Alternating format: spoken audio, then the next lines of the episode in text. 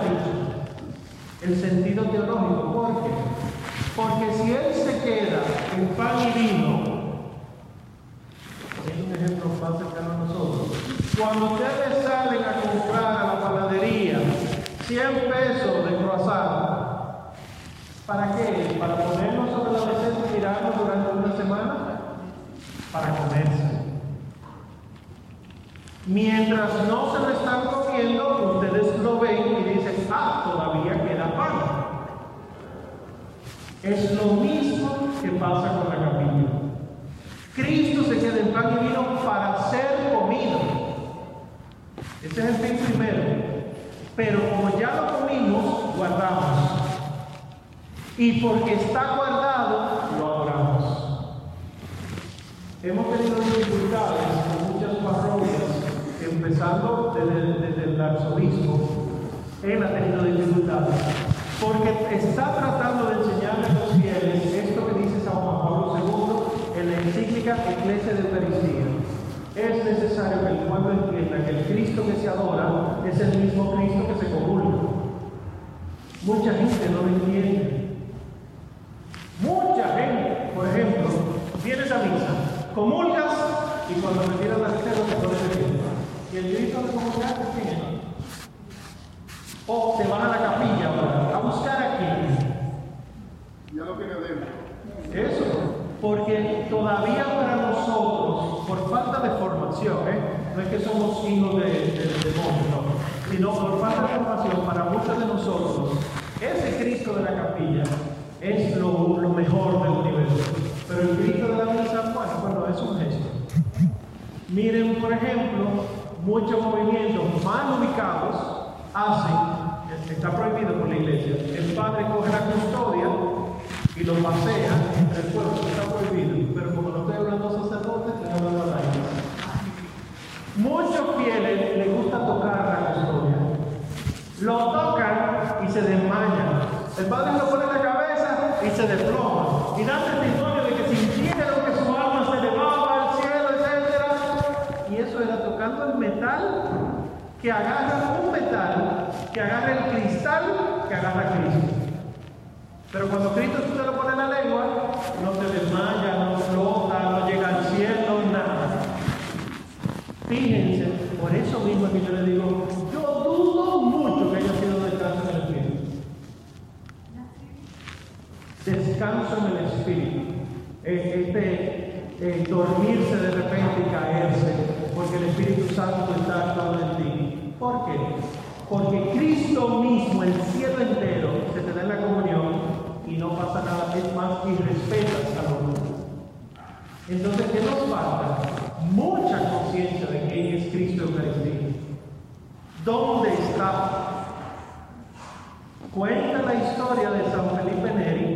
Que había un hombre que comulgaba y se iba de una vez y le la bendición y rezar, y que en una, un día vio que entró, comulgó y se fue, y, San, y San Felipe le dijo a los reguillos, vayan con dos sitios con ese hombre.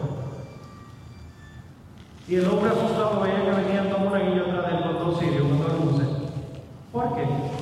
La iglesia dice, Cristo está presente en el cuerpo hasta que desaparece el pan. O sea, hasta que deja de ser pan. Y los santos han explicado que esos son aproximadamente 15 minutos.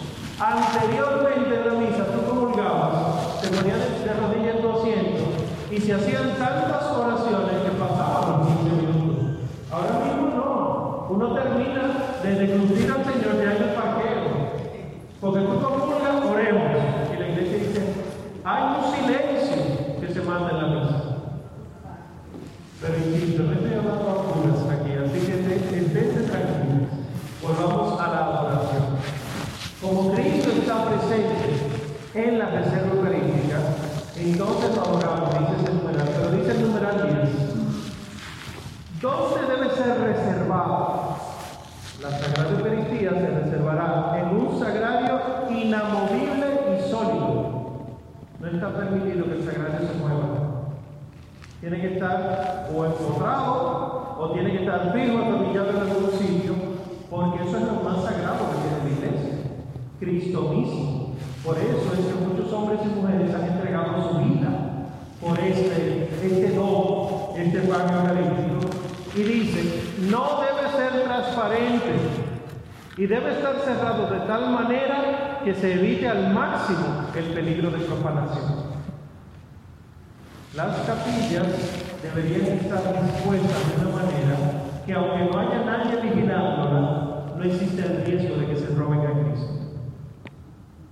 Quiere decir que el sagrario no debe estar eh, de manera que todo el mundo o cualquiera tenga acceso al sagrario. Lo ideal, piensen en la catedral, que hace 500 años, piensen en la Mercedes, piensen en la zona colonial de las iglesias viejas. El sagrario está en una capilla, pero capilla casi como el templo, con unas escalinatas, con un retablo, metido en el retablo. O sea, para no poder llegar a Cristo tiene que pasar por muchas cosas para evitar esto mismo. Dirán ustedes, pero ¿y entonces la capilla de nosotros, ¿qué hacemos ahora? Olvídense de eso, ya está No podemos andar desbaratando capillas ahora, por más que queramos. Entonces, ¿cuál sería el papel de ustedes como veladores? No es solo llegar a orar, sino que, dadas las circunstancias, también cuidar, custodiar. Ustedes mismos saben, por las horas de adoración, que hay gente, voy a usar la palabra de ustedes, gente rara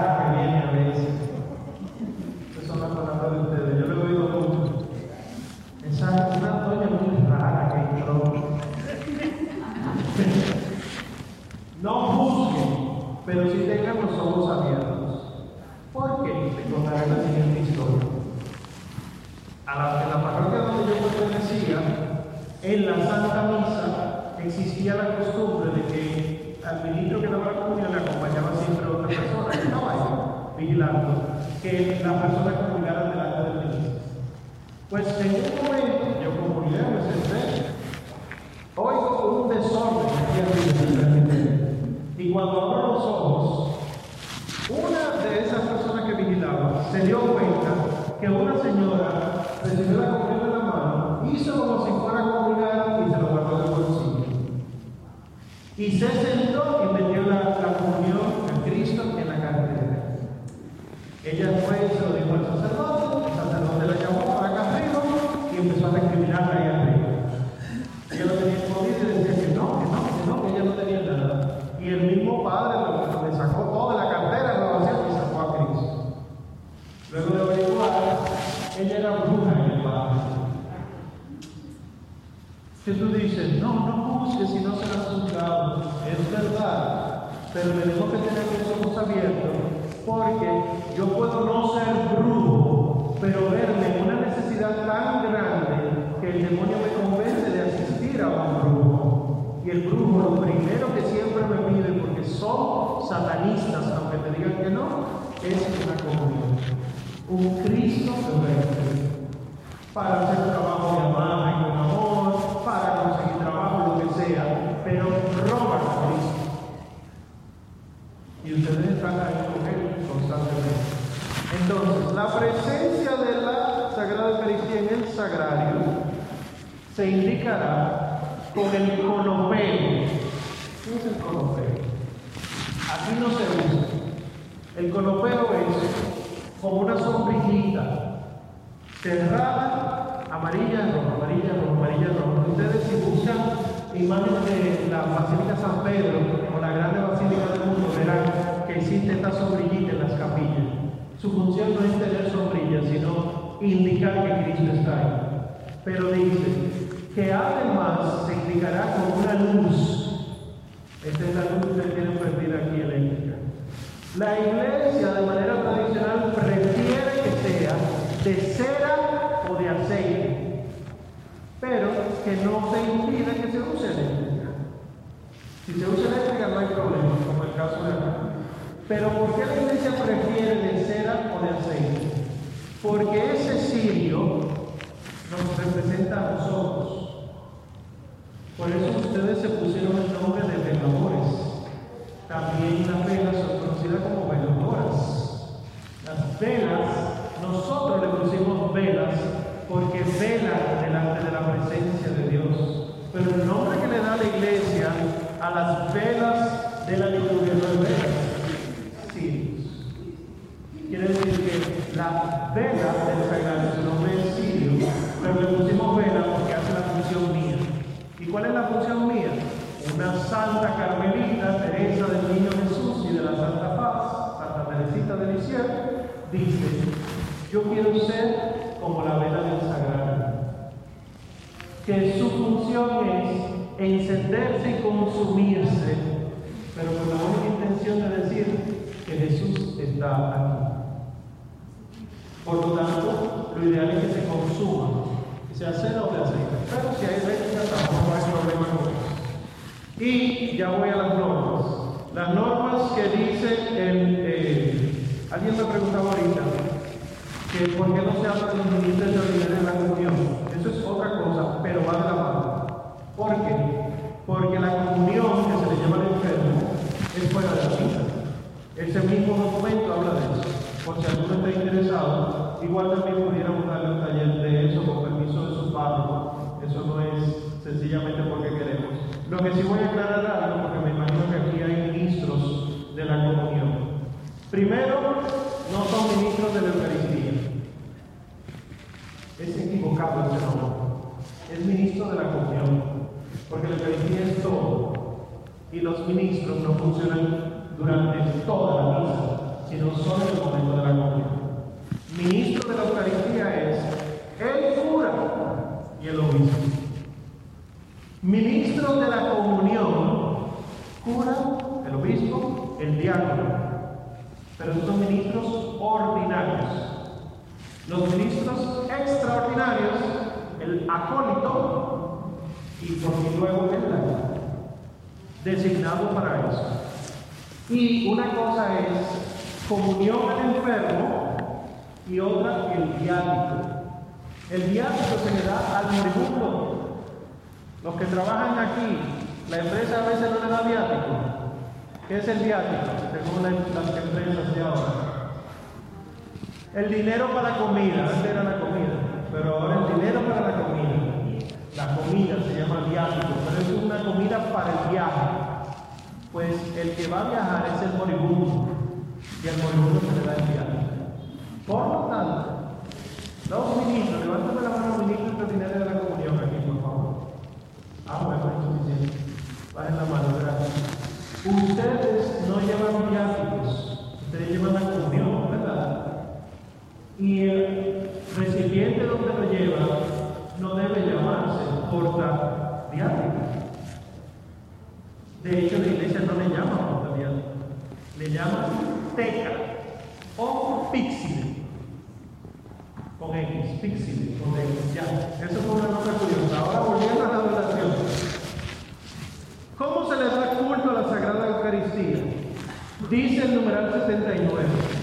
Cualquier ejercicio piadoso que se haga frente a Cristo, ejercicio piadoso es los libritos que ustedes usan para la oración, 5 minutos, 10 minutos, 15 minutos, de lo que sea. Si tienen alguna lectura espiritual que hacen, si ustedes rezan el rosario frente a Cristo, sacramentado, etc. Esos son ejercicios de piedad. cualquier ejercicio piadoso, dice el numeral 7.9, en su organización hay que tener en cuenta los tiempos litúrgicos, de modo que vayan de acuerdo con la Sagrada Liturgia, en cierto modo deriven de ella y a ella conduzcan al pueblo. Los fieles, cuando veneran a Cristo presente en el sacramento, recuerden que esta presencia proviene del sacrificio y tiende a la comunión espiritual y sacramental. ¿Qué tiene, qué tiene un adorador que tener en mente cuando va a orar? Que está ahí porque ha habido Eucaristía. Por lo tanto, nunca un adorador debe desechar la misa para adorar. Nunca. Los horarios de adoración que son durante la misa, es mismo. Eso es claro, no lo hacen ustedes, lo hace el reverendo Pablo. Yo sé que aquí tienen la práctica de que se cierra, eh, que donde está Cristo expuesto y se abren las puertas aquí, pero sepan que eso debe ocurrir en cualquier lugar. Donde hay misa y la capilla está cerca de donde está la misa, se suspende la adoración. Porque Cristo Aquí no estamos cerrando. Antes sí, ahora no puede quedar, eso lo dice el documento también, voy a aclarar. Cristo no puede quedar expuesto si no hay adorador presente. No, Israel Eucaristía por, porque durante la semana hay misas extraordinarias las 9 o las 10 de piden Entonces hay que cerrar. Entonces, antes se cerraba. Después, como el esfuerzo de la coordinación, de que vengan a cumplir, que como es impredecible, porque estos son horarios extraordinarios, Sí, claro. ya entonces, yo se lo comenté al padre, me dijo, ya que hacen el esfuerzo, que ha estado trabajo de la coordinación, Sí. mejor sigan para Sigan evitar que se pierda el hábito de Bueno, venir. ya eso serían razones pastorales. O sea, ya hay el pastor de esta parroquia entendió que las ovejas necesitan eso por ahora.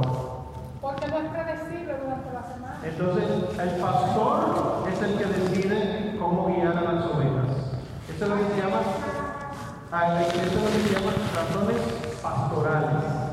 Pero sepan que si el pueblo ya está educado, por ejemplo, si los adoradores responden adecuadamente y no se sienten mal, ah, pues yo voy a dejar de ir entonces.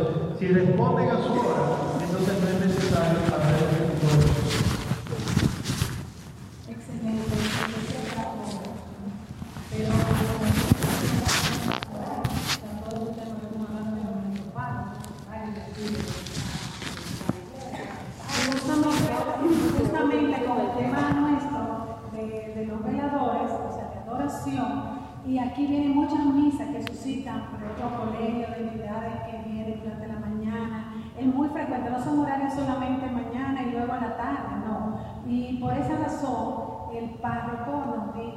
que como estaba con, o sea, la capilla está cerrada, que son dos, o sea, que, la, que continuaron la oración, que no cerráramos el Santísimo durante las horas marcadas, aquí por lo menos en nuestra parroquia. Por eso hemos continuado nosotros, pese a que han suscitado misas, aquí en la parroquia, o sea, en la iglesia, el grupo de veladores continuamos con la adoración. Eso Debe, debe ser como algunas cuatro al mes, lo más. Sí, sepan que ya problema con eso.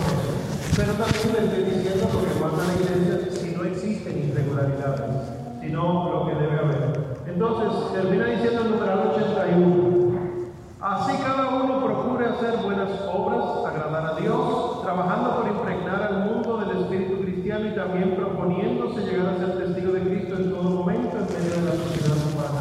¿Qué dice eso? Que si el adorador adora, quiere decir que cada vez que adora sale un poquito más santo en su vida, por lo tanto tiene que haber coherencia en la vida fuera de la capilla.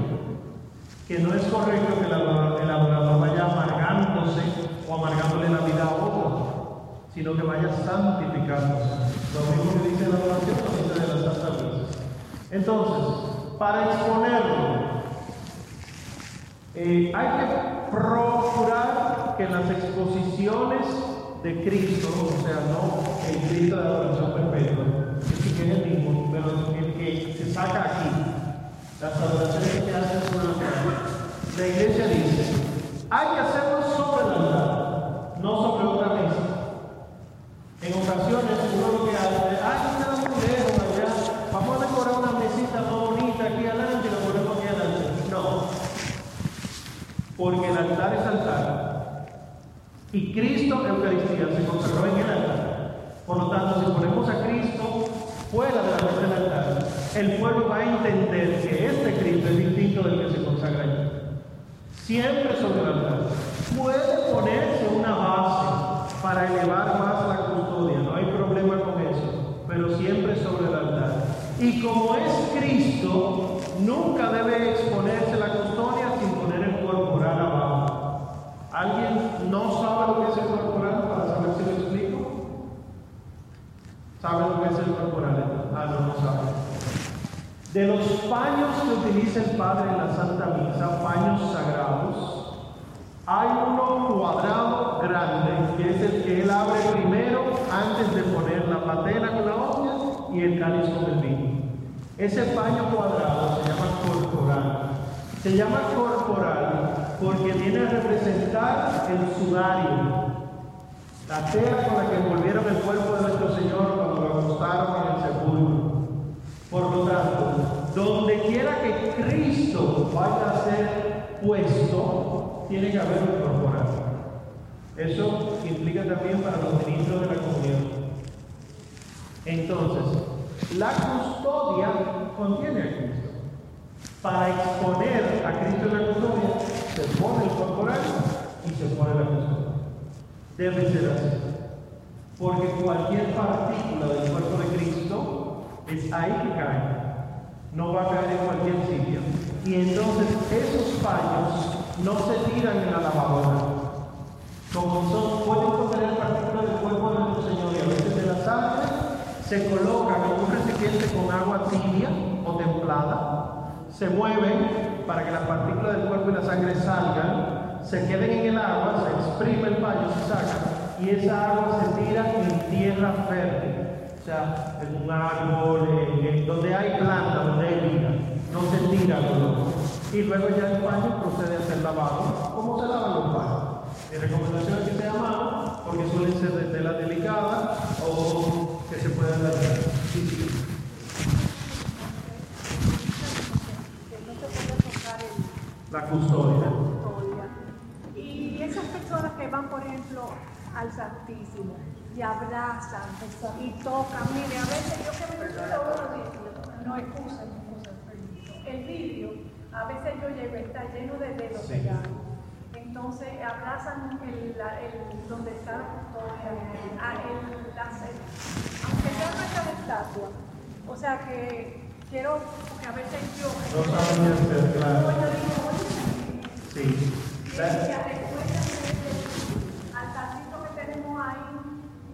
yo, por favor, la familia, Mi pueblo perece por falta de conocimiento.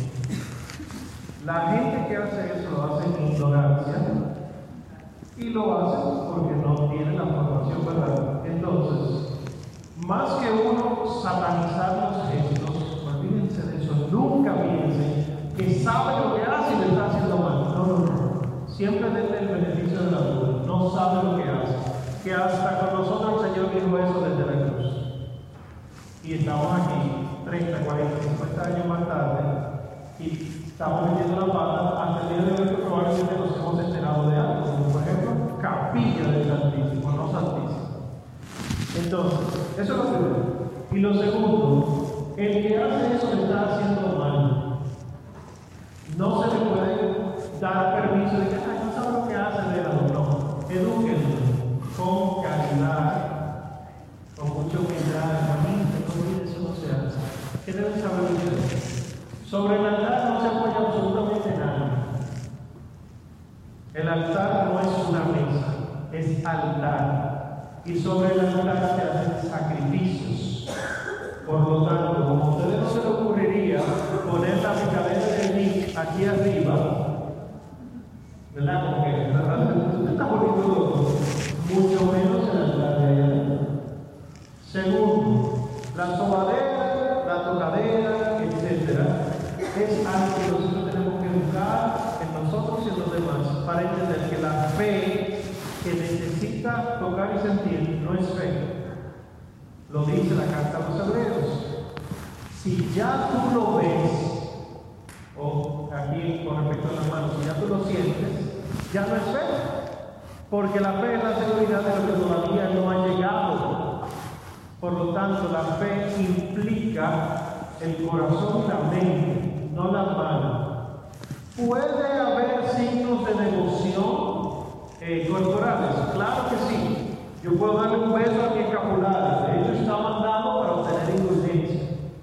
Pero el cristal, no, porque el cristal no tiene nada. Si de verdad amo tanto a mi Señor Jesucristo, vengo a misa. Para que Él entre en mí y yo me transforme en Él. Pero esto es catequesis. ¿Qué hace uno? Nada más ir a la basílica de Higüey y ver cómo tratan a Nuestra Señora en el cuadro. Le tiran como Florida, le soban los, los, los santeros, le soban los baños de colores, eh, no sé quién le soba el rosario y después le soban la frente al muchachito para que se sale. Nada de eso es la fe católica. Igual, lo de voy a la capilla, rezo con el Señor, bla, bla, bla, bla, bla, y después voy a la imagen de la Virgen. Igualito por ese con el Señor, como en la tabla de la Virgen. Bla, bla, bla, bla. Las imágenes están, ustedes que tienen estatuas aquí en culturas centrales, para recordarnos la vida santa de esas personas. Yo no me acerco a una imagen de esa para pedirle algo a esa imagen, imposible. A menos que haya sido una imagen milagrosa aprobada por la iglesia. Ustedes conocen una que celebramos hace poco, la medalla milagrosa. Esa fue aprobada por la iglesia. Pero la imagen de Doña Fulana, que de vez en cuando le brilla algo en los ojos, esa no. No, no, no. Por lo menos yo no. Entonces, se da todo lo que hay que tener paciencia con uno mismo y con los demás. Entonces, miren qué dice el numeral 82. Hay que procurar que en las exposiciones el culto del Santísimo Sacramento manifieste su relación con la misa. En el ornato, la iglesia no habla de decoración, sino ornato, o sea, nada que decora, entre comillas, en la iglesia está para que se vea más bonito, sino para que explique algo.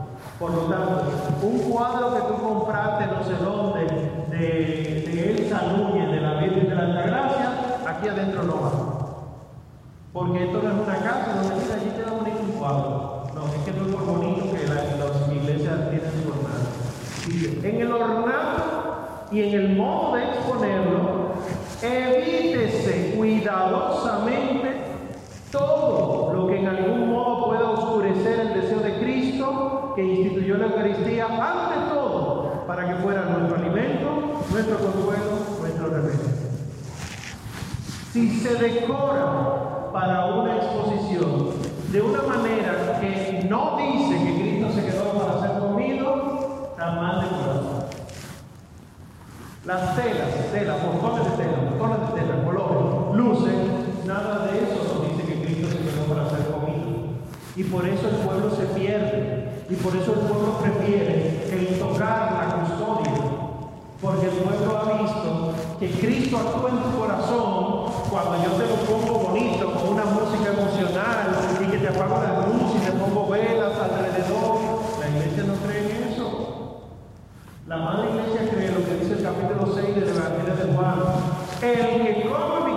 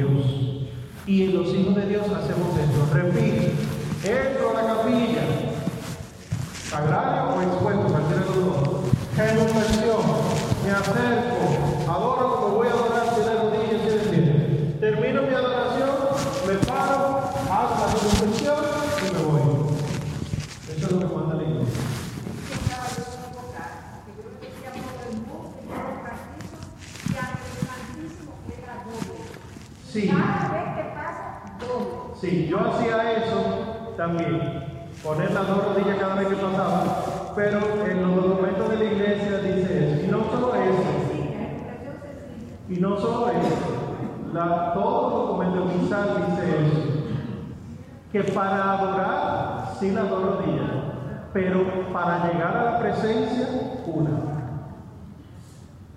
Eso es, eh, nosotros eh, celebramos la misa tridentina, una vez al mes. Somos parte del grupo que celebra la misa del reino, la misa en latín, una vez al mes. Y ahí me ha tocado participar en la Santa Misa como su diácono.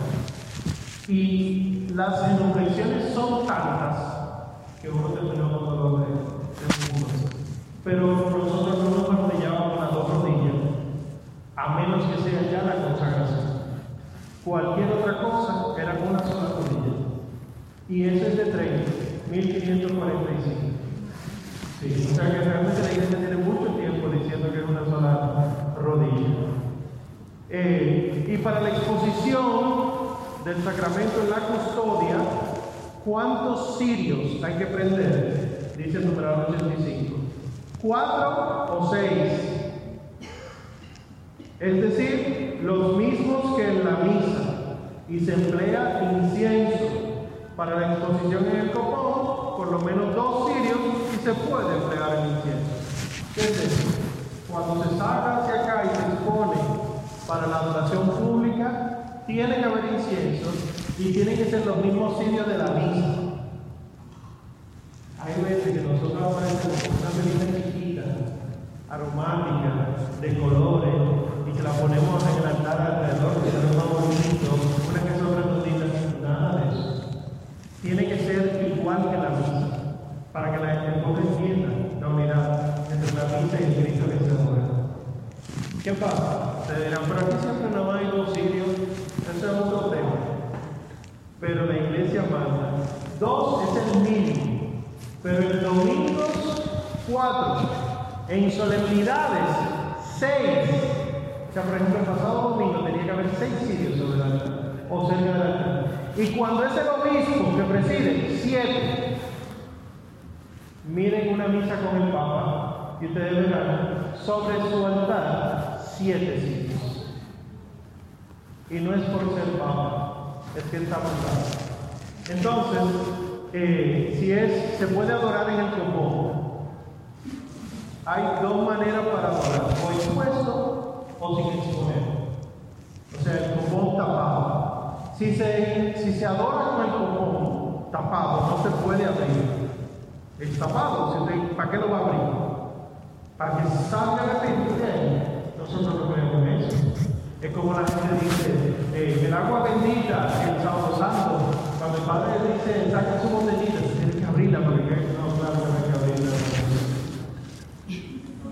Eso es magia. Nosotros no creemos en la magia.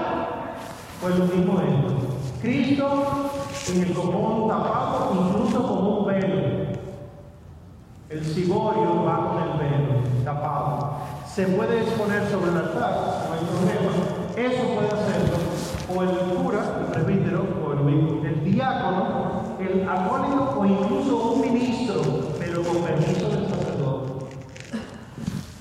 Y se puede exponer así como está, adorar en la exposición, por lo que ustedes.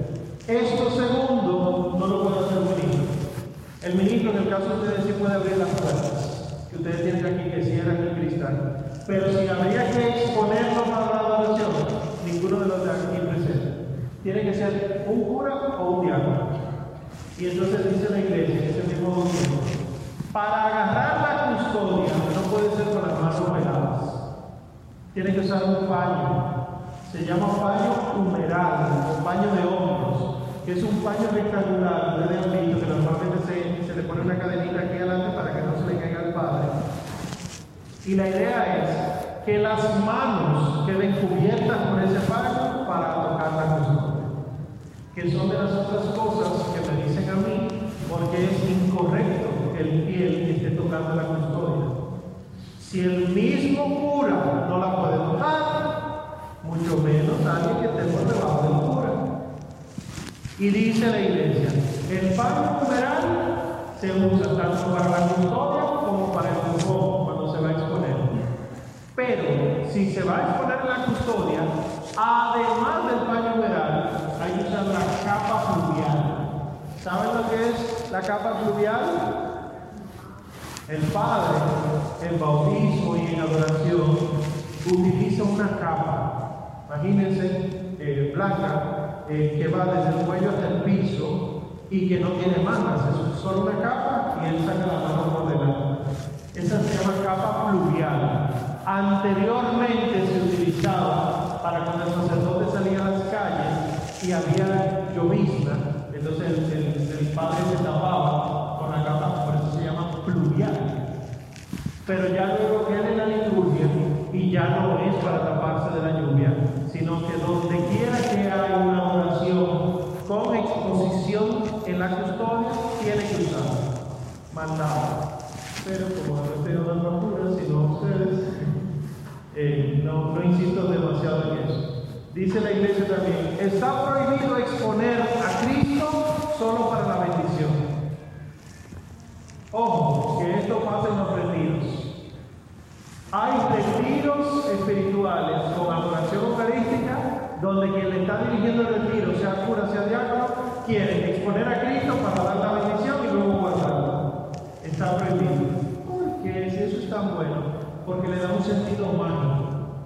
Hace que la gente crea que la bendición con el Santísimo es más bendición que la bendición él. Miren qué tan confundidos estamos con eso, que el Padre, después de la misa, después que uno comulga, perdón, al final de la misa, dice, la bendición de Dios Todopoderoso, te da la bendición, después tú vas y te acercas. Padre, yo cumplo años, tengo una bendición especial. Como que la que tú acabas de recibir no es especial. No, no, no es de aquí que estoy hablando. Estoy hablando de otra parte. Yo sé que muchos curas se han dejado llevar por, por la costumbre, pero no es correcto. A veces complace, pero no. Porque no hay bendiciones especiales. De hecho, no hay nada más especial que recibir a Cristo. No hay nada más especial. Eso es el chin de cielo aquí en la tierra. Después de eso, lo único que hay es morirse y resucitar para llegar al cielo. Entonces, ¿qué común? Si te dan la bendición, no vayas a donde el Padre a pedir bendición de nada. Ah, si es la de tu casa, bueno, porque él vaya a la casa, porque tú no trajiste la casa aquí. Pero de su persona, de verdad. Padre, que mi esposo y yo cumplimos 60 años de casado. Venga, pues no. No, usted, usted no murió. No, padre, usted para yo vea la bendición. Usted no se va a salvar. No, mentira, no se lo digan. Aunque sea verdad, no se lo digan. Entonces, aquí le voy a responder a alguien que me preguntaba si se podían hacer la adoración. Es para adorar, dejar que Dios hable. Pero la iglesia sí contempla la posibilidad de que hagamos peticiones. Oigan lo que dice el numeral 95. Dice, durante la exposición, las preces, eso es oraciones de los fieles, que son peticiones, los cantos y las lecturas, hay cantos y lecturas, deben organizarse de manera que los fieles, atentos a la oración, se dediquen a Cristo el Señor. Para alimentar la oración íntima, hágase las lecturas de la Sagrada Escritura con homilía o breves exhortaciones que lleven a una mayor estima del misterio eucarístico. Conviene también que los fieles respondan con cantos a la palabra de Dios. En momentos oportunos deben guardarse un silencio sagrado. Ante el Santísimo Sacramento expuesto durante tiempo prolongado, también puede celebrarse la liturgia de las horas, especialmente las horas principales, por medio por su medio, las alabanzas y acciones de gracias que se tributan a Dios en la celebración de la Eucaristía se amplían a las diferentes horas del día y las súplicas de la iglesia se dirigen a Cristo y por él al Padre en nombre de todo el mundo. ¿Qué está diciendo? ¿Qué dice? ¿Qué dice esto? Que yo puedo ir a la adoración y hacer peticiones, pero no solo para pedir. Ir a la adoración para adorar, pero que si hay alguna necesidad para pedir algo, se puede. No hay un impedimento contra eso. Y es más, las exposiciones públicas, la iglesia dice, se hacen lecturas. ¿Qué son las lecturas? El ritual, el ritual propone unas lecturas específicas. Ustedes buscan ese ritual en internet y encontrarán las lecturas.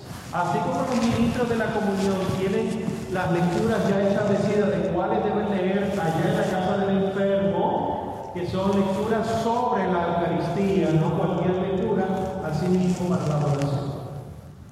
Y los cantos se pueden, pero no cualquiera.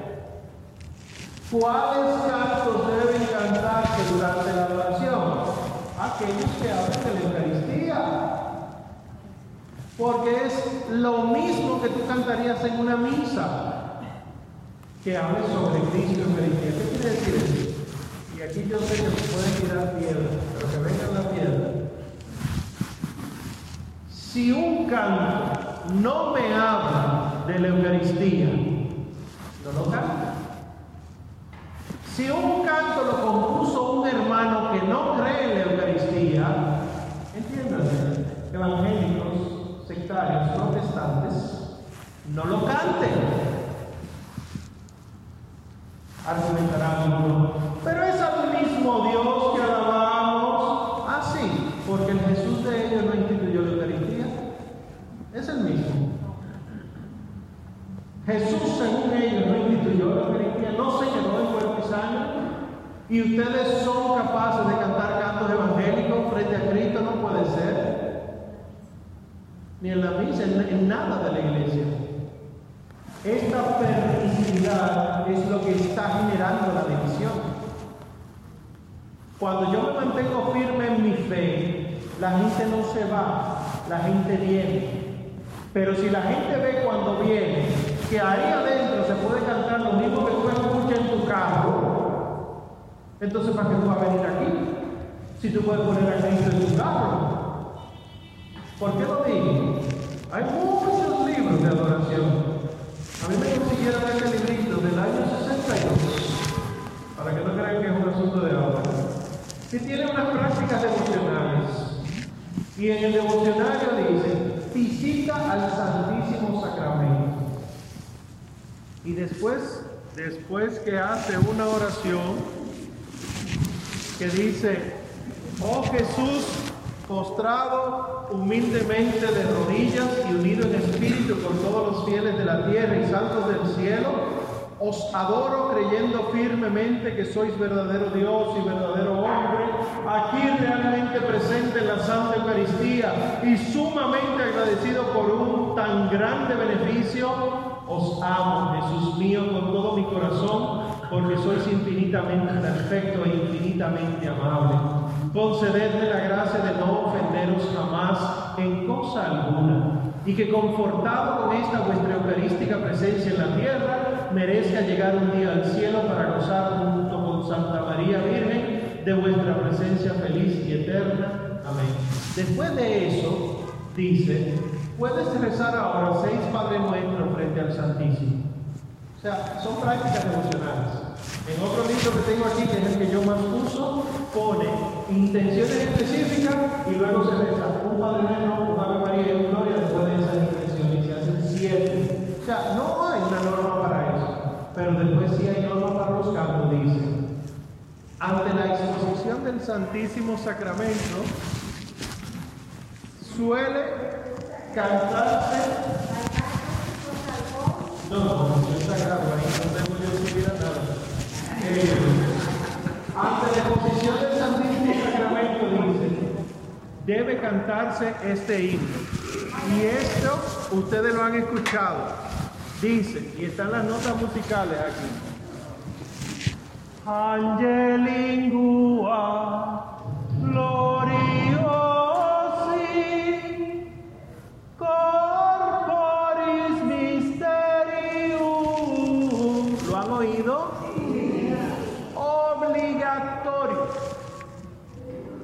No es opcional.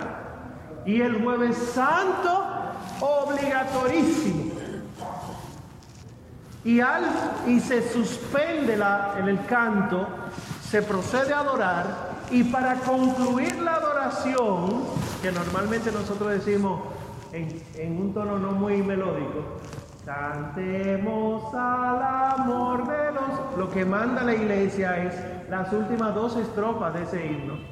Tantum ergo sacramentum que yo veo que se lo saben. Entonces, si no lo están cantando es porque no quieren, no porque no se lo saben.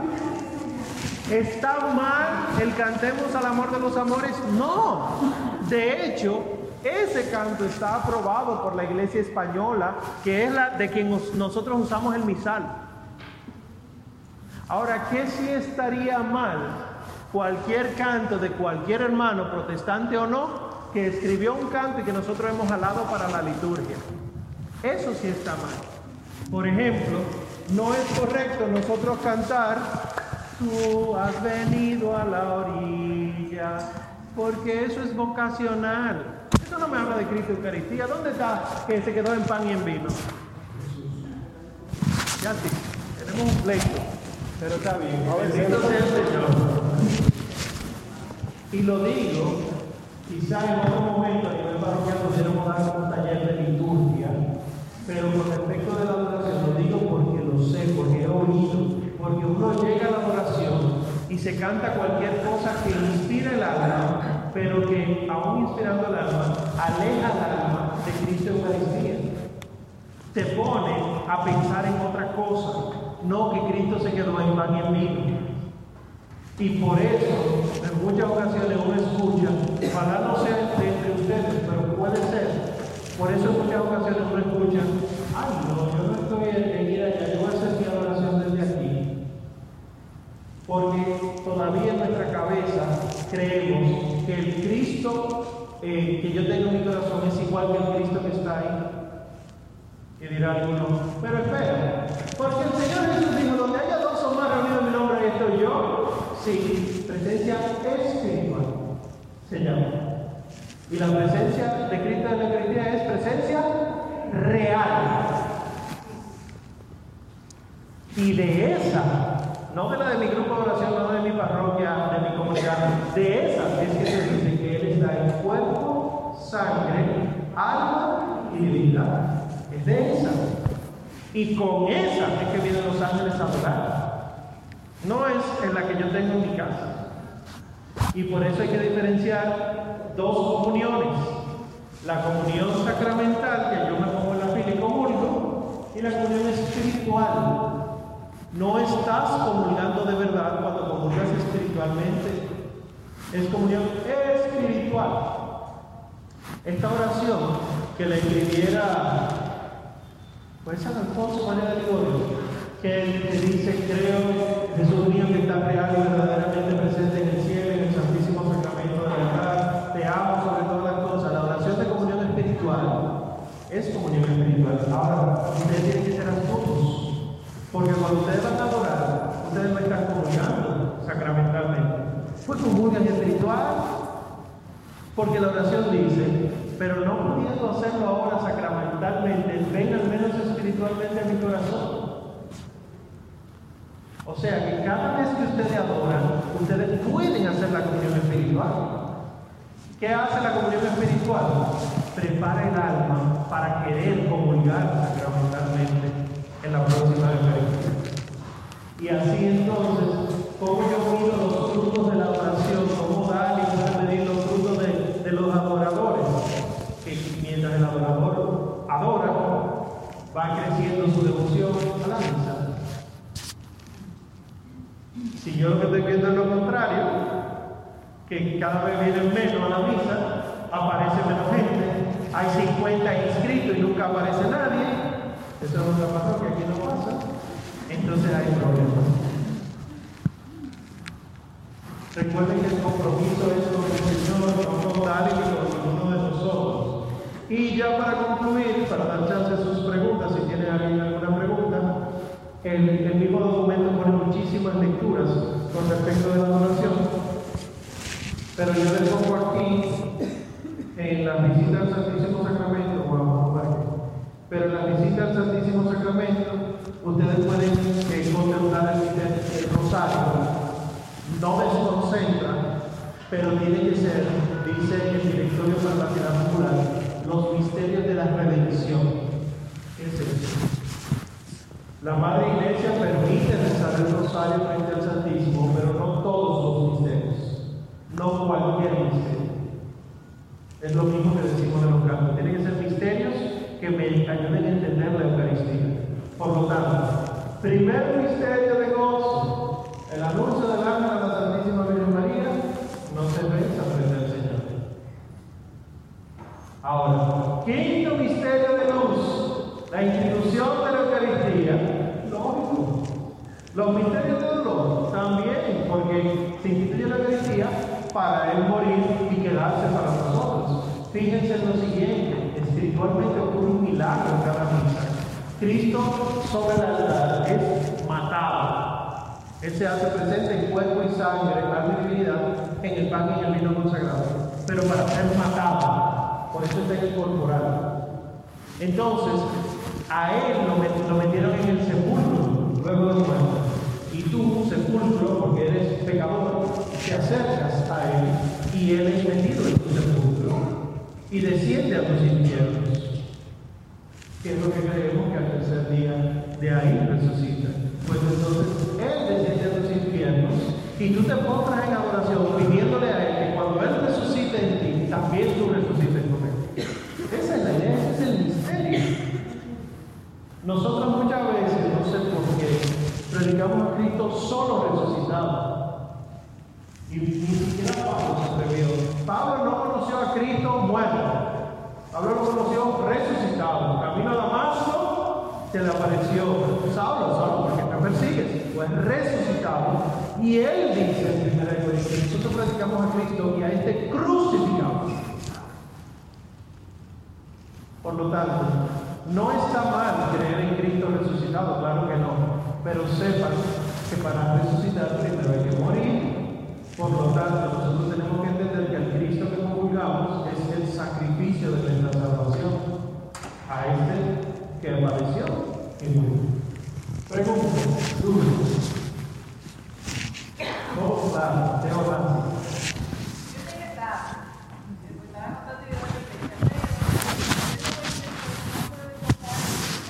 Sí, ok. Entonces, yo me acerco todos los días, no toco el ministrar, pero toco la parte de bueno, toco la maderita de aquí. Ajá. Pero yo lo hago porque eh, la, en la Biblia, cuando se arrastró la hemorroidiza, lo toca. Y cuando Pedro pasaba y, y el manto, La sombra de Pedro. y entonces también todos esos pasajes me hacen llegar hasta ahí. Sí, sin embargo, cuando el Señor resucita, que la Magdalena lo amaba como nadie lo amó, que le dice, Raboni, y él le dice, no me toques, que todavía no he subido al Padre. También lo aplica. Yo entiendo eso, pero normalmente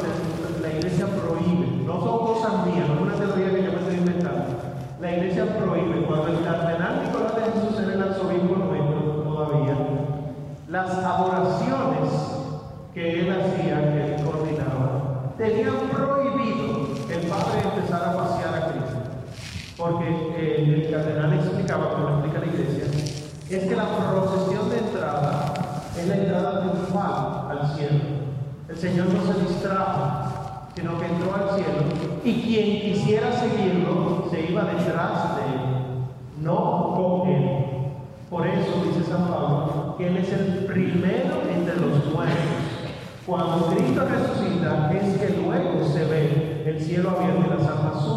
Antes de eso ningún alma estaba en el cielo, si no se abrió con el Señor. Entonces, prohibido tocar eso claro, no es que si lo tocas te vas al infierno, no es eso, sino que hay toda una teología de fondo que la iglesia está tratando de educar en el pueblo y que si de verdad queremos tocar el borde del mando del Señor, Él permite algo más que el borde que es la comunión.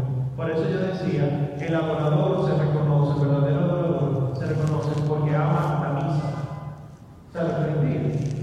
la misa, que aún no pudiendo venir diariamente a misa, quiere venir diariamente a misa, y venir a misa no es una carga, sino un motivo de gozo de encuentro con el amado.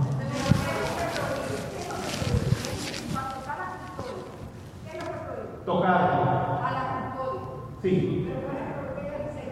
El cristal, el demás. Entonces, hermano.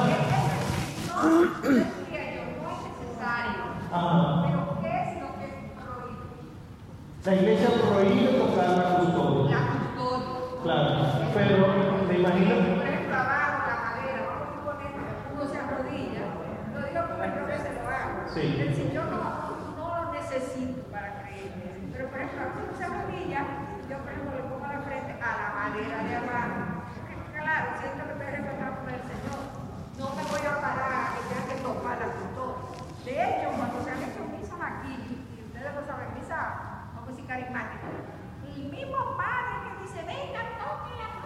que está mal. Hay un documento que habla en contra de eso. Esto, es decir, no creo que sea necesario.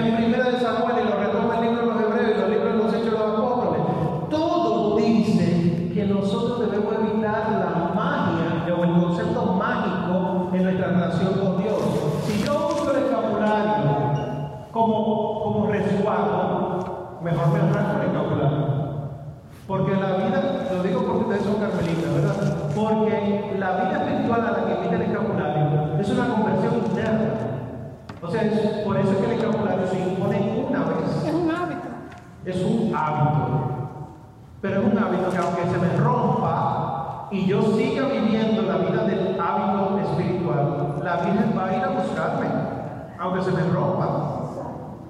Que es lo que estoy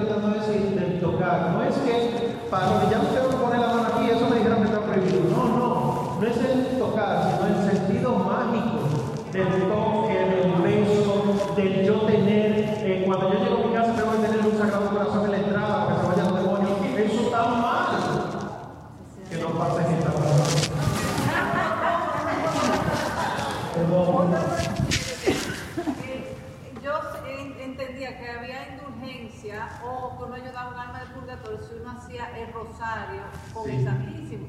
Pero entonces, solo los gozosos. No, no, no. Eh, la, la indulgencia. Sí. Usted puede contemplar el rosario entero. Lo que se recibe indulgencia, hasta donde me leí el inquiridio indulgencial, o sea, las normas de la indulgencia, es que se obtiene indulgencia en 30 minutos de oración y se obtiene indulgencia al rezar el rosario. O sea, se obtiene indulgencia por las dos cosas diferentes. Pero no es correcto sentarse a rezar el rosario frente al Señor sacramentado. Y la conclusión que Iglesia da es que, no se recen todos los misterios, sino la redención. ¿Qué quiere decir eso? El quinto de luz, por ejemplo, la institución de la Eucaristía, los cinco de dolor, que son los, los que com- completan todo, eh, los primeros dos de gloria, por ejemplo, eh, hablan de Cristo resucitado y ascendiendo al cielo, por ejemplo. Los que rezamos el rosario entero, el rosario entero, dice la Madre Iglesia, son los 20 misterios. Ese es el rosario entero. Lo que nosotros hacemos por día es un cuarto del rosario. Entonces, lo que rezamos el rosario entero, obviamente vamos a rezar el rosario entero, pero frente al Señor no lo rezamos. Perdón, ¿y el cenáculo? En lo que ustedes llaman cenáculo es el rosario entero. Ese nombre es de aquí, de este país, cenáculo, pero cenáculo es otra cosa. Ustedes, ajá, de hecho la capilla en otra parte se llama cenáculo, porque es el lugar donde se cenó. Eh, cuando ustedes van a Tierra Santa, el cenáculo es el, el lugar donde cenaron la última cena. Existe el concepto de que cenáculo es rezar el rosario entero. Ya ahí yo no me voy a meter. Pero sepan que son cosas diferentes. Aunque le llamen así, está bien, ustedes se entienden. Entonces, rezar el rosario entero con Cristo expuesto, la iglesia no lo contempla. No lo contempla. Sí, incluso hay una nueva devoción que no ha sido aprobada por la iglesia del rosario de la aurora. Y lo digo con mucha responsabilidad, no ha sido aprobado por la iglesia. Entonces nada más tenemos que hacer lo que manda la iglesia. Ojalá que sí. Porque es madre iglesia, no es enemiga iglesia. Es, hay devociones muy particulares Está bien, son devociones y están bien ubicadas. O sea, si no vienen con herejías de por medio, que tú empiezas a decir eh, Jesús y María como si María fuera diosa. No, no, Jesús y María, ella madre de él y él, el hijo de ella, pero también Dios de ella. Eh, pero esas son las particulares. Pero ya una vez que se vuelven públicas, tienen que normarse por la iglesia. La iglesia tiene que aprobarlas o desaprobarlas en su defecto, ¿verdad? Porque muchas de ellas pueden traer conflicto. Por ejemplo, en nuestro país ha llegado la devoción de Puerto Rico de Nuestra Señora del Rosario del Pozo. No es que no fue, no fue, no ha sido aprobado por la iglesia, fue desaprobada. El obispo de, la, de esa diócesis donde supuestamente apareció la Virgen dijo que no. Por lo tanto, si es verdaderamente la Virgen la que se aparece, la misma Virgen se somete a Cristo en el obispo para muestra Nuestra Señora de Guadalupe. El obispo le pedía prueba. ¿Y qué hacía la Virgen? La Virgen pudo haber dicho, pero yo soy la Virgen, yo hago lo que yo quiera. Es que la Virgen obedece a Cristo. Y Cristo está en el obispo, Cristo está en el cura, Cristo está en el diácono. Por lo tanto, la Virgen decía, está bien, venga aquí. Entonces tengan cuidado. No estoy diciendo, oigan bien, no estoy diciendo que ustedes están mal. Escuchen, estoy diciendo que tengan cuidado con las devociones. Que es preferible ir a Cristo, como la Madre Iglesia lo indica, que ir a Cristo como tú sientes en tu corazón. Porque es que tú y yo, aunque somos imagen y semejanza de Dios, fuimos corrompidos por el pecado. ¿Qué es el pecado? No es que tú eres malo, es que teniendo buenas intenciones se desvían para que entiendan. Por eso la iglesia el pecado original se llama la caída. Imagínate que tú vas caminando, te caes, te fracturas un hueso, el fémur, el derecho. En lo que te recuperas, tú no caminas igual. Sigue siendo tú, pero caminando mal, caminando con dolor. Tienes que ir al médico para que el médico te vaya curando. Pero la curación no es de golpe, es un proceso. ¿Cuándo acaba la sanación de ese hueso? Cuando te entierren y resucites. Ya no habrá hueso roto. ¿Qué quiere decir eso? Que si yo con mi pecado voy caminando, cojeando, y le digo a la gente, así es que hay que caminar, porque así como me enseñaron a mí, hasta el que no cojea se pone a cojear. Y hacemos de esto una norma. Y todo el que pise esta parroquia, que quiera ser adorador de esta parroquia, va a tener que cojear. No, espérense. Vamos a ver lo que dice la Madre Iglesia. Y la Madre Iglesia te da ciertas recomendaciones y evita ciertas cosas. ¿Por qué? Porque a ella fue que se le dio el Espíritu Santo. Dice la misma iglesia, la fe del fiel está por debajo de la fe de la iglesia. Porque por más fe que yo pueda tener, a mí me la dio la iglesia. Fue a los apóstoles que se le dio la fe. Y por lo tanto, ustedes y yo estamos en la función de los apóstoles, y por eso yo creo en la iglesia que es una santa católica y Una, por favor. Sí, levántame la mano para darme. Algo que se hace común, que a mí me choca. Mucha devoción a la Virgen, estando expuesto el Santísimo, que en este mundo no hay más nada grande que esa hostia expuesta. Sí. Comienzan por la estatua del Cristo y luego por la estatua de la Virgen. Sí. y terminan con el Santísimo. A mí eso me choca porque si está, yo cuando veo el Santísimo, si yo creo que la Virgen subió a los cielos donde su Hijo, cuando yo veo la, la custodia, yo veo a la Virgen y a Cristo. Sí, es así. La iglesia. No creo que, digo, yo no creo que hay que hacer un peregrinaje. No, no hay que hacerlo. La iglesia. Porque está va- Cristo ahí. Las imágenes no deberían estar en capillas de adoración perpetua. Si la capilla no es de adoración perpetua, sino que puede haber imágenes. Porque las imágenes te recuerdan. Entonces, ustedes tienen imágenes. No es para hacer la peregrinación, es para acordarse que estas personas representadas ahí están en función de aquel que estamos adorando. Por lo tanto, sí pueden mirar a la Virgen, pero no ir a hablar con ella como si Cristo no estuviera ahí. Mirar a la Virgen para verla a ella, de, pedirle a ella, por ejemplo, enséñame a adorar a tu como tú lo adoraste. Hay una serie de cosas, esta es otra charla, pero la iglesia dice, no puede haber eh, repetición de imágenes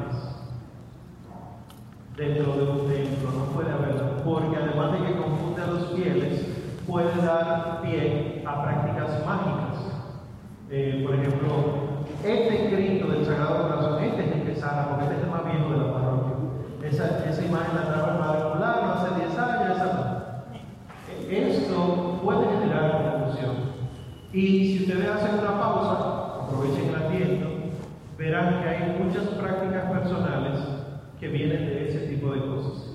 De errores que puede haber aquí en la parroquia o errores que alguien pudo haberme transmitido y que yo lo sigo para adelante porque así fue que se me enseñó y no me doy cuenta que puede estar contradiciendo la misma fe. Sin querer, sin querer. Por ejemplo, que ah, eh, el, el, que hacemos al entrar al templo, se supone que es la señal de la cruz, pero garabatito. Eh, eh, ustedes han visto que las damas, cuando entran al templo, parece que se van a caer porque hacen esto. Esto realmente es genuflexión. La iglesia mandaba al entrar al templo hacer la genuflexión. ¿Por qué? Porque el sagrario está en el centro antes. Y ante la presencia de Cristo, aún el sagrario es genuflexión. Entre ustedes queda el que tropezó. Y ustedes probablemente una hija, de una nieta se lo enseñen, pero no se lo enseñan a los varones. Ustedes ven que son cosas que uno va gastando y uno no sabe por qué. Si le buscan, hagan una pausa, si le buscan la explicación, verán que son gestos que no terminan. O sea, tú no lo estás haciendo bien, lo que estás haciendo es un desorden y para eso mejor no lo hagas. O busca y empieza a hacerlo adecuadamente. Ustedes tienen, por ejemplo, la benditera en la puerta, las pilitas de agua agua bendita, sí, benditera se llama, eh, y mucha gente cree que es un sentido mágico. Si no me pongo esto, no, no, ningún sentido mágico. El agua bendita lo que hace es recordarle nuestro bautismo. Por lo tanto, cuando yo entro al templo, yo entro como hijo de Dios, bautismo. Y por eso está el agua bendita ahí. Pero hay gente, conozco gente, que se lo ponen a los hijos al chiquito sin haberse bautizado. Lo ponen no es magia. Ese muchacho no se va a salvar de nada si no se ha, sido bautizado. Tú no puedes vaciar un galón de agua bendita arriba. Si no lo bautizas, no hay salvación. Entonces, bautiza. Esas son las, prácticas verdaderamente católicas. Bien, ¿quién más?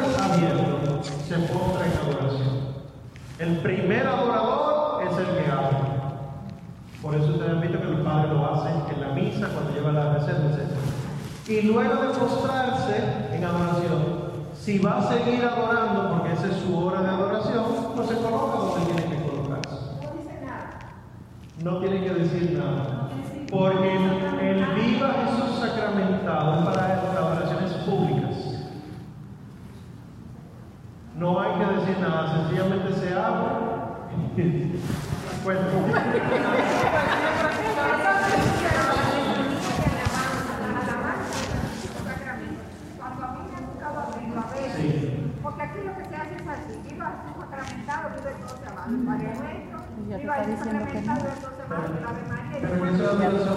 Ya dijo que no. Entonces, a veces yo me toca abrirlo y en vez de eso lo que hago es que hago la letanía. bendito sea Dios, la letanía de, la alabanza. tampoco nos toca a nosotros. Espérense, espérense, espérense. Esas incluso se llaman oraciones de desagravio.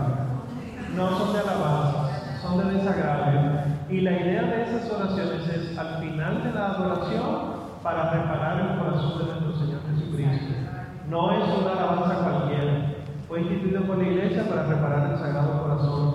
Por eso son oraciones de desagravio. Son grupos, me dicen, son grupos de adoración. Ok.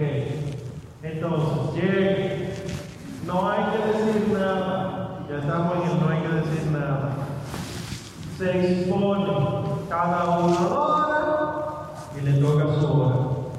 Estos vivas sacramentados son propios del diácono, del presbítero o del obispo.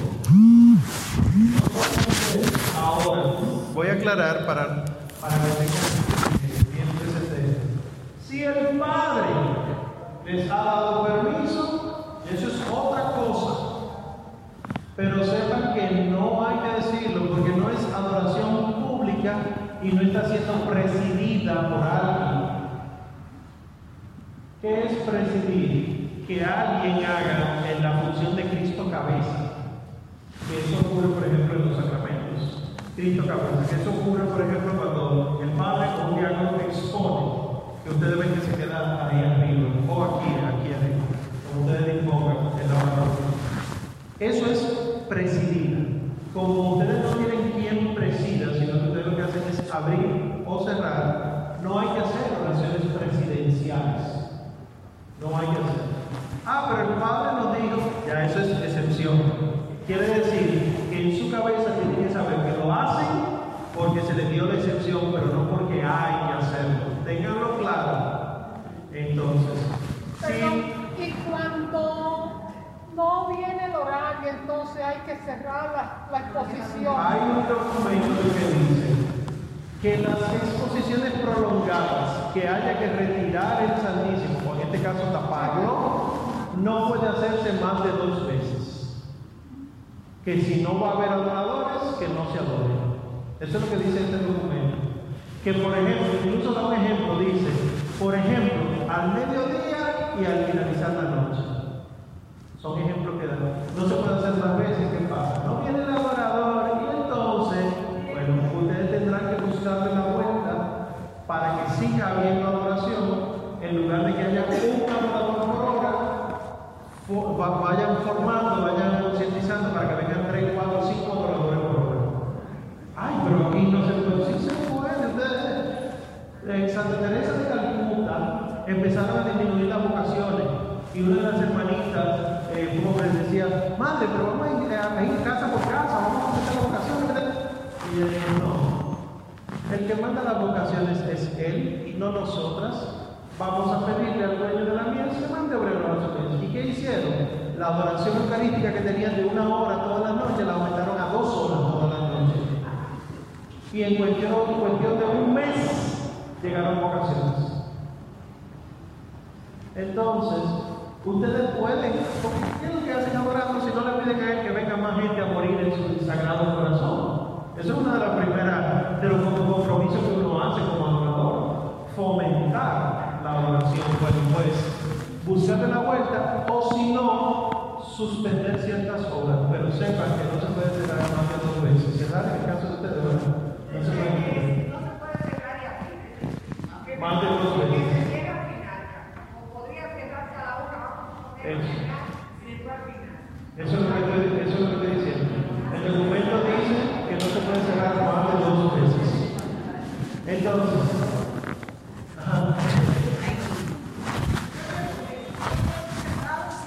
Cuando llego lo hago. no, No, no.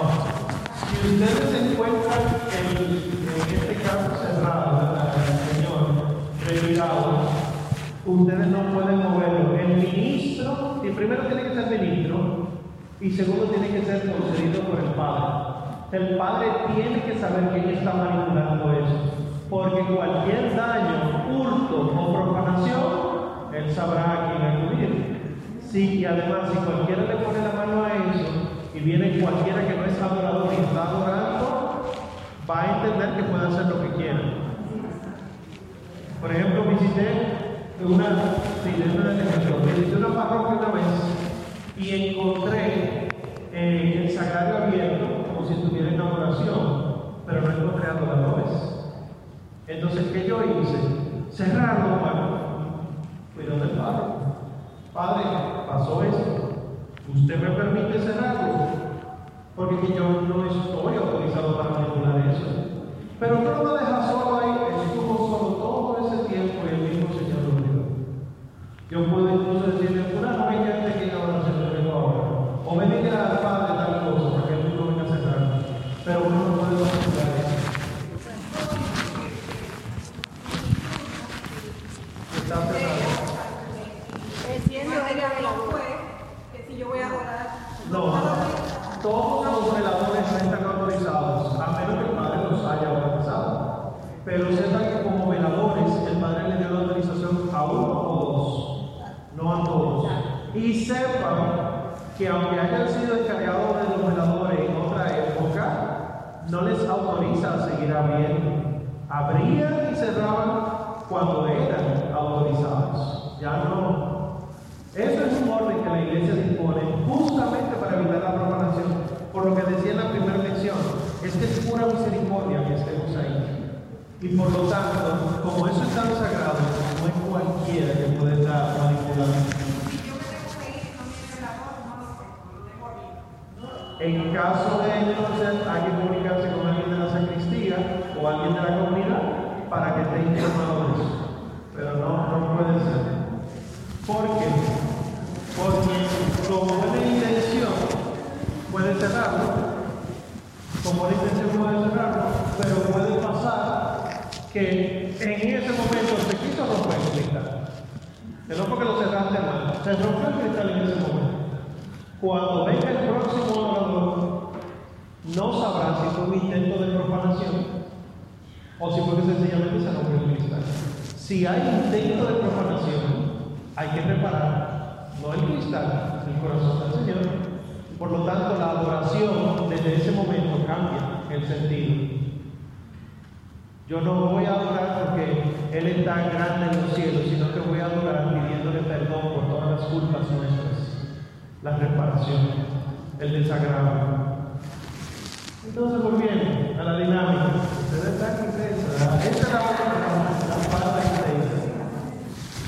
entonces, ya para terminar, el, último turno ya va a cerrar. Los asignados o designados son los que van a, cerrar. Entonces, ¿qué se hace? Si el Padre les ha autorizado las oraciones de desagravio, se pueden hacer. Pero se supone que es en presidencia, ¿verdad? Pero si el Padre la autorizó, la hace. ¿Cuándo la hace? Antes de cerrar. Eh, el bendito sea Dios, ¿verdad? Entonces, pueden entonar un canto. El que la iglesia recomienda es el tanto mergo. Pero pues, vayan ensayando. Y en lo que lo ensayan pueden ir cantando y cantemos al amor de los amores, ¿verdad? Pero el tanto mergo. Y sencillamente, en ese momento de rodillas, ¿verdad? Están de rodillas en ese momento, eh, termina el canto, o justamente antes de terminar el canto, se para cerrar. Hace la reflexión, cierra, hace la reflexión y se va. Una pregunta. Eh, aparte de hemos venido a este lugar. Ay, miren. Los cantos es uno de, las- de los desórdenes más grandes que tenemos ahora mismo en la iglesia dominicana. Se lo digo por ser profesor de liturgia. Hay muchos cantos que son protestantes, que nosotros hemos incluido en la misa y hemos incluido en la adoración. Eh, por ejemplo, Dios está aquí, haciendo como Él quiere. Eso es protestante, eso no deberíamos cantar.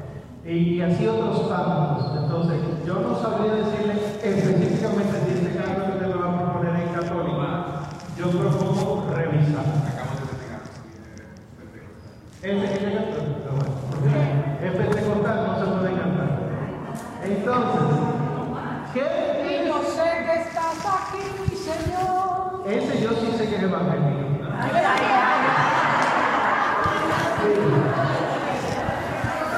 ¿Qué les recomiendo en sentido general por hoy?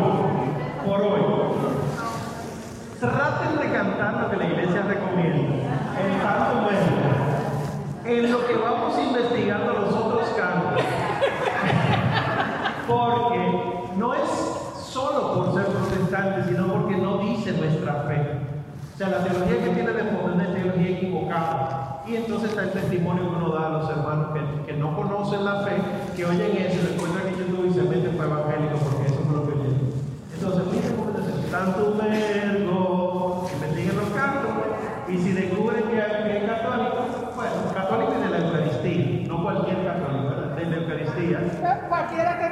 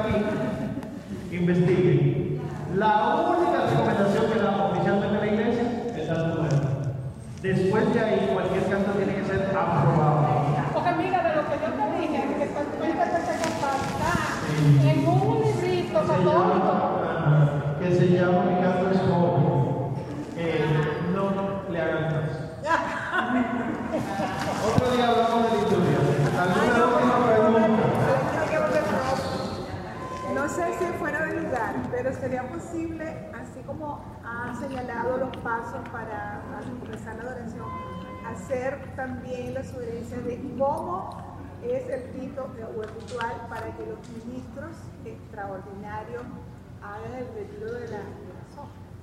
Sí, bueno, eso sería ya. Pudiéramos dar, sí, brevemente puedo responder, pero si quieren, esto es hablando con el sacerdote, pudiéramos dar un taller de ministros de la comunión. Eh, la hermana pregunta que si puedo aclarar cómo un ministro extraordinario de la comunión eh, se acerca al sagrario y toma la hostia para llevar la comunión al enfermo. Es casi igualito como lo que he descrito de la adoración. Entra una inscripción se acercan al sagrario, abren el sagrario, toman la quita que la tapa por el toman a Cristo, se supone que ustedes tienen la teca, la pizarra abierta sobre un paño corporal. Ahí ponen a Cristo, cierran, tapan el, el copón, lo guardan, cierran con llave, cierran la pizarra, le vuelven el paño, hacen la resurrección y se van. No tienen que estar haciendo reflexión a cada rato, porque se va a llevar a Cristo. Y siempre en silencio. Si está ocurriendo algo dentro de la capilla, por ejemplo, una oración pública, que está habiendo cantos, tienen que informarle al que está presidiendo. ¿Por qué? Porque no es correcto que estén adorando a Cristo expuesto y que se abra el con otro Cristo que se va a exponer porque te lo vas a dar para el público antes de guardarlo. Entonces tienen que decírselo al que está presidiendo para evitar confusión. Una vez fui yo a una capilla de adoración perpetua, justamente, eh, y ellos tenían a Cristo expuesto, pero sin tapar, o sea, siempre, 24-7. Y me decía nosotros celebramos la misa toda la mañana. Y yo escandalizado, con Cristo expuesto. Sí, con Cristo expuesto. ¿Cuál fue la solución de un sacerdote que no sabía mucho? Él le dijo, cuando yo esté consagrando aquí, ya Cristo no está ahí. Y señalaba a lo que está aquí en el altar. Y el pueblo tenía una confusión tan grande, tan grande, que respetaba Cristo expuesto porque entendía que mientras se celebraba la misa en el templo, ya Cristo no estaba ahí, había volado hacia el templo de los poquitos problemas que pueden aparecer cuando hacemos las cosas equivocadas. ¿Alguna última intervención? Sí, la última. Bueno, Pero cuando viene una persona, un ministro, cuando viene un ministro a tomar la, la- La comunión. la comunión, los que estamos ahí adorando, pues, debemos de parar. esos son de los problemas que hay. Es una muy buena pregunta. Es una excelente pregunta. Los que están adorando en la capilla y viene un ministro a buscar la comunión, ¿deben los adoradores ponerse de pie? ¿Deben ponerse de rodillas? Esos son de los problemas que tenemos ahora. Porque, primero, Señor, la adoración eucarística no es de toda la iglesia. Es la iglesia romana que hace adoración eucarística. Las iglesias orientales no hacen adoración. Lo que hacen es fomentar en el fiel el conocimiento de Cristo Eucaristía que comulga para que trate de vivir coherentemente. Bueno, Y lo segundo es que la adoración perpetua, yo sé que la ustedes prolongada, pero la adoración perpetua no es vieja en la iglesia. Adoración antigua no es antigua en la iglesia, sino que tiene cerca de 30 años solamente. Entonces, han aparecido una serie de dificultades con eso. ¿Cómo es? Si Cristo está expuesto y van a sacar a Cristo del sagrario, ¿cuál es la postura del adorador? Se supone que si el adorador está de rodillas, no tiene que haber cambio de postura, porque está Cristo. Pero también se supone que si el adorador está sentado, que hay que ver las dificultades, tiene que cambiar de postura. Y entonces, ¿cuál es la recomendación? Cuando se abre el sagrario, usted de rodillas. Cierra el sagrario, vuelve a su posición. ¿Cómo se resuelve eso? En, la, en lo posible. Yo sé que hay muchas, muchos problemas. En lo posible, que esté la mayor parte del tiempo de rodillas. En lo posible.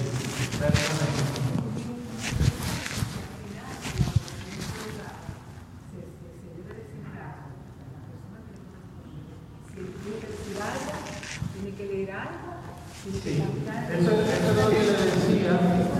Sí, al, al terminar la oración, o sea, a las 5 de la tarde, el encargado de cerrar esto, de retirar al Señor, de rodillas, si tiene la aprobación del Padre, puede hacer las oraciones de desagravio, de bendito sea Dios, bendito sea su santo nombre, si tiene la autorización, y se hace un canto. El canto sí puede hacerlo, lo hace el pueblo, no solamente la persona. Y entonces, de rodillas, se pone de pie, hace la reflexión, cierra, hace la reflexión y se va. Sí. Usted ahorita hablaba de que la, la hostia está consagrada, ya Jesús está ahí. El Señor Ya está lo ahí. hizo todo el tiempo que está ahí, está ahí sentado, adorando el Santísimo. Y entonces la hostia consagrada está ahí. Si lo van a sacar, otra vez que tú me subes rodillas, se supone que Jesús está ahí. Si usted escuchó ahorita, yo dije, esos son de los problemas que tenemos.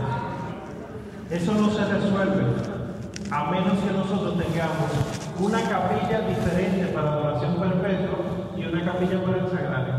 Esas son de las dificultades que hay. Por eso, él lo manda el documento que le dije, y el señor arzobispo, señor Francisco Osorio, en las visitas a- pastorales que está haciendo la parroquia, está mandando a cerrar, suspender las adoraciones cuando hay misa.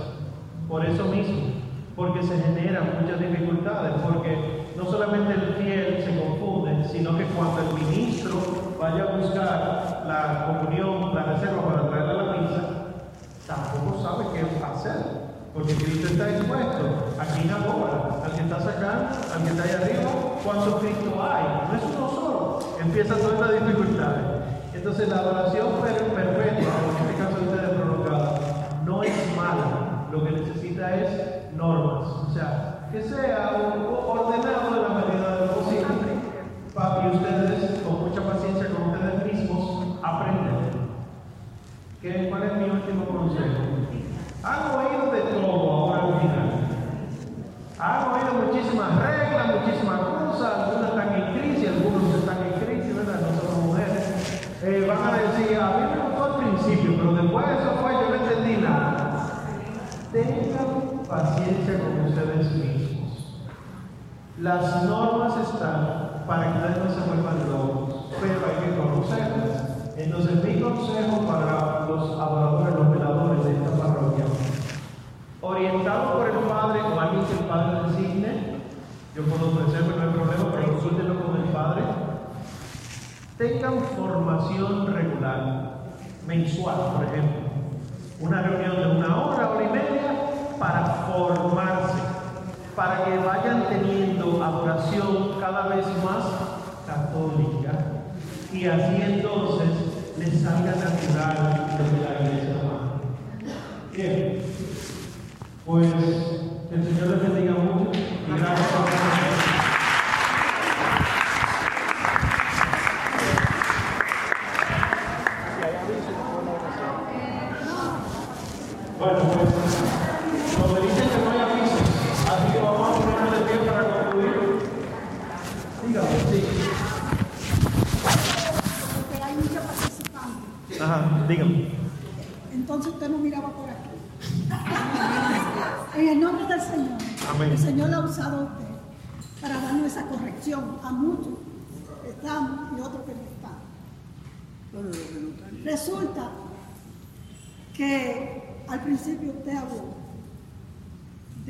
de las imágenes.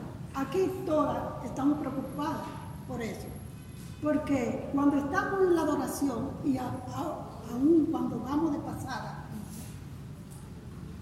muchas personas, como te digo, por ignorancia, es una corrección fraterna que podemos dar.